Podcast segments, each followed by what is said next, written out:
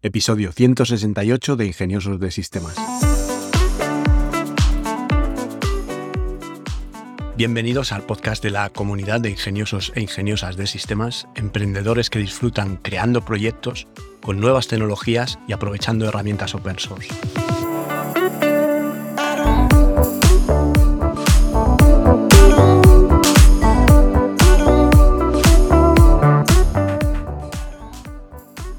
Hoy es miércoles 7 de diciembre de 2022 y hablaremos de más proyectos. Pero antes déjame que aproveche para recordarte que en tecnolitas.com tienes un plan de asesoría tecnológica que por tan solo 3 euros al mes, sin permanencia, puedes hacer cualquier pregunta sobre blockchain, NFT, inteligencia artificial, realidad virtual, herramientas de software de código abierto, implementaciones web, flujos de trabajo, negocios digitales, lo que necesites preguntar. Te registras al plan, en la parte privada de la web me pones la pregunta y a partir de ahí nos hablamos por correo electrónico. Como sabéis, los miércoles vengo haciendo una serie de episodios en la que os doy ideas para poder generar proyectos con inteligencia artificial. Ayer precisamente expliqué cómo funciona una red neuronal y os dejé en las notas del programa un enlace, uno de los cuadernos que he hecho yo para hacer pruebas con Google Colab. Google Colab ya lo he comentado en algún episodio, pero lo vuelvo a comentar en este porque creo que es una herramienta que os va a permitir hacer pruebas sin tener que instalar ningún entorno de desarrollo. Y como es web lo podéis probar prácticamente desde cualquier dispositivo. Un móvil va a tener la pantalla quizá un poco pequeña para hacer las pruebas, pero una tablet puede ir perfectamente. Un portátil o cualquier tipo de ordenador, ya sea Mac o Windows, vais a poder ejecutar esta serie de cuadernos con unos pequeños comandos de Python que este lenguaje tiene la ventaja de importando librerías de Python vais a poder conseguir una funcionalidad brutal. Y un poco pues estas ideas de proyectos que os doy podéis probarlas en estos entornos de Google Colab, que es totalmente gratuito y además os ofrece el uso de una GPU para que podáis eh, tener buena potencia de, cálculo y de entrenamiento de vuestros modelos. Pues en el episodio de hoy quería hablaros de ideas como el reconocimiento de los gestos de la mano, lo que podría ser un lenguaje de signos. Pues eh, puedes crear una aplicación web que haga reconocimiento de gestos en Python y para ello pues puedes utilizar una base de gestos como hay en Kaggle, que es un sitio donde vais a encontrar datasets y modelos y este conjunto, este dataset en concreto cuenta con 20.000 gestos etiquetados. Puedes entrenar este conjunto de gestos con un modelo tipo VFG 16, que es una red neuronal muy adecuada para este tipo de entrenamiento y también puedes utilizar OpenCV, Open Computer Vision, que es una librería de Python que te permite recoger un flujo de datos de vídeo en directo, lo que sería un streaming de una webcam, por ejemplo, y utilizar el modelo que has entrenado para detectar y hacer predicciones sobre los gestos de la mano en tiempo real. Entiendo que el modelo que vais a encontrar en Kaggle con los 20.000 gestos etiquetados están etiquetados en inglés, por lo tanto es muy posible que el reconocimiento os devuelva términos en inglés. Pero un poco para probar lo que sería el flujo de trabajo, pues eh, incluso podrías eh, crear una aplicación de reconocimiento de gestos, desplegarla en un modelo, en un servidor y dejar que haga predicciones y que la prueben pues alguno de tus amigos para ver cómo funciona este modelo y este dataset. Os dejo el enlace al dataset dentro de las notas del programa para que podáis eh, recuperar esta información y disponer del modelo de gestos de manos. Otra gran idea sería un modelo para la generación de texto. En este proyecto pues puedes construir un modelo de aprendizaje profundo que pueda completar automáticamente una frase. El modelo predecirá el final de una frase en base a unas pocas palabras y con la indicación de que quieres que escriba el final de esa frase. Puedes utilizar este modelo pues para escribir historias completas o mensajes o textos divertidos, textos inspiradores o cualquier cosa que se te ocurra. Para construir un modelo de generación de texto, pues puedes utilizar el famoso modelo GPT-3 de OpenAI, que es una inteligencia artificial de código abierto a la que los usuarios pueden acceder para una gran variedad de procesamiento de lenguaje natural. Puedes acceder a GPT-3 en Python clonando el repositorio de GitHub de OpenAI y al que puedes acceder a GPT-3 en Python clonando el repositorio de GitHub que te dejo en las notas del programa y una vez clones el repositorio puedes simplemente ejecutar los archivos de Python para proporcionar la cadena de texto de entrada. Además,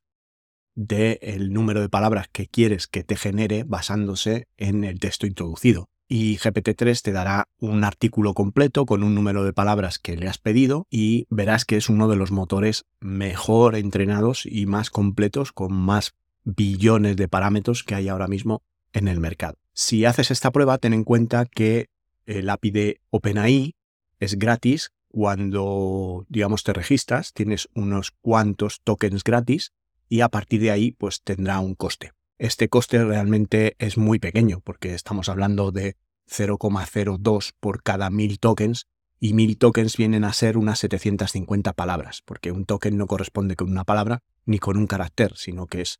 un poco la tokenización que se hacen de sílabas y de fragmentos de palabras dentro del el texto que tú le pasas. Entonces, 750 palabras vienen a ser un coste de 0,02 dólares y esto incluye tanto las que tú pones para iniciar la frase como las que él te completa. Teniendo en cuenta esto, bueno, pues lo que quiero decir es que no hagáis una aplicación que pongáis al servicio del público en general, donde no tenéis control de las pruebas que se pueden hacer, los textos que os pueden pegar dentro de la caja que pongáis para admitir el texto de entrada y que esto os pueda suponer un coste descontrolado. Al hacer la cuenta de OpenAI con la tarjeta de crédito podéis decidir cuál es el máximo de gasto que queréis que la API eh, contemple. Por lo tanto, pues siempre podéis poner un seguro, decir, bueno, pues quiero que ponga 20 euros o 20 dólares y a partir de ahí ya no funcionará y no consumirá más dinero si queréis hacer una prueba pues con amigos o público general que puedan usarla ya hasta ese límite de 20 eh, dólares. Otro de los proyectos interesantes dentro de la inteligencia artificial podría ser la detección del color. En este modelo pues se trata de construir un modelo para detectar el color de una imagen. Puedes utilizar un conjunto de datos de reconocimiento de color que encontrarás como siempre en Kaggle para construir este proyecto. Tendrás que convertir cada imagen a un conjunto de datos en canales de RGB,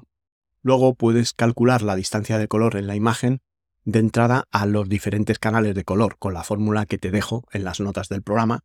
Y para mejorar aún más este proyecto de inteligencia artificial, pues puedes crear una aplicación que muestre varios colores en pantalla y una vez que el usuario final haga clic en uno de los colores, el algoritmo calculará automáticamente la distancia y creará una predicción mostrándola en pantalla. O también usando la librería de Open Computer Vision en Python puedes mostrar este texto exactamente en el lugar en que el usuario ha hecho clic en la pantalla y dibujar un rectángulo o caja delimitadora alrededor de él. Para mejorar aún más este proyecto, pues podrías crear una aplicación que muestre imágenes en pantalla y una vez que el usuario final haga clic sobre una imagen, el algoritmo calcula automáticamente la distancia y creará una predicción a ese color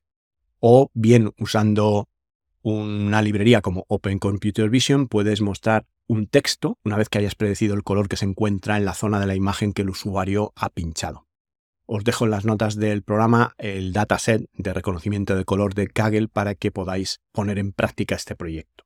Y siguiendo con la línea del primer proyecto, que sería el, el reconocimiento de signos con la mano, pues este penúltimo proyecto de hoy sería ya el reconocimiento de una lengua de signos. A veces puede ser un reto comunicarse con personas que tienen discapacidades auditivas y aprender el lenguaje de signos pues puede ser complicado y desde luego no es para todo el mundo. Y no es realmente una habilidad que la mayoría de nosotros tenga. Tienes que seguir los siguientes pasos teniendo en cuenta que los modelos que vas a encontrar y los datasets que vas a encontrar normalmente van a ser lengua de signos americana.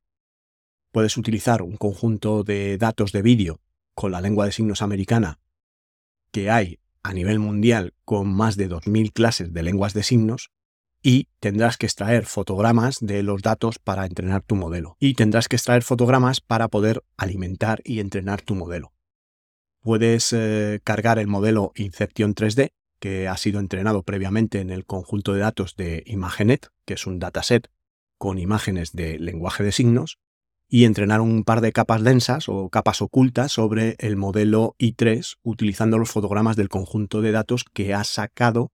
de los vídeos de lenguaje de signos. Puedes hacer esto pues para generar etiquetas de texto para los fotogramas de imágenes de gestos de lenguajes de signos extraídos de los vídeos. Y una vez que hayas terminado de construir el modelo, pues puedes optar por desplegarlo en un servidor construir una aplicación que permita a las personas con discapacidad auditiva conversar con personas que no lo son y que no saben el lenguaje de signos, y podría ser una aplicación extremadamente útil. Esta aplicación podría servir como medio de comunicación o traductor entre personas que hablan la lengua de signos y personas que no lo hablan. Y por último, para terminar el episodio, vamos a hablar de un proyecto de inteligencia artificial basado en la detección de violencia en los vídeos. Los vídeos que muestran violencia o contenido sensible pues son perjudiciales y pueden afectar negativamente a la salud mental de algunas personas, sobre todo las mentes más tiernas. Los vídeos de este tipo en redes sociales deberían estar marcados con una advertencia de activación o censurados, difuminados, desenfocados para las personas que no les gusta ver este tipo de contenido.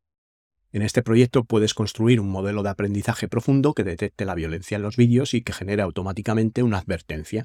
informando a los usuarios para que lo vean bajo su propia responsabilidad. Para entrenar este modelo, pues puedes utilizar un conjunto de datos que contengan tanto contenido violento como no violento, te dejo los enlaces o las notas del programa y puedes extraer fotogramas de estos vídeos y entrenar una red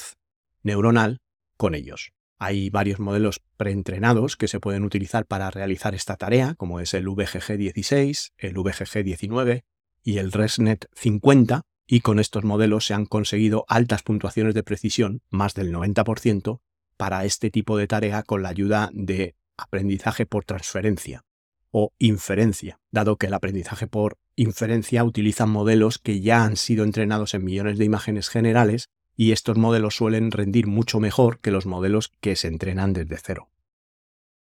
Así que aquí tenéis una serie de proyectos con los que podéis empezar a practicar y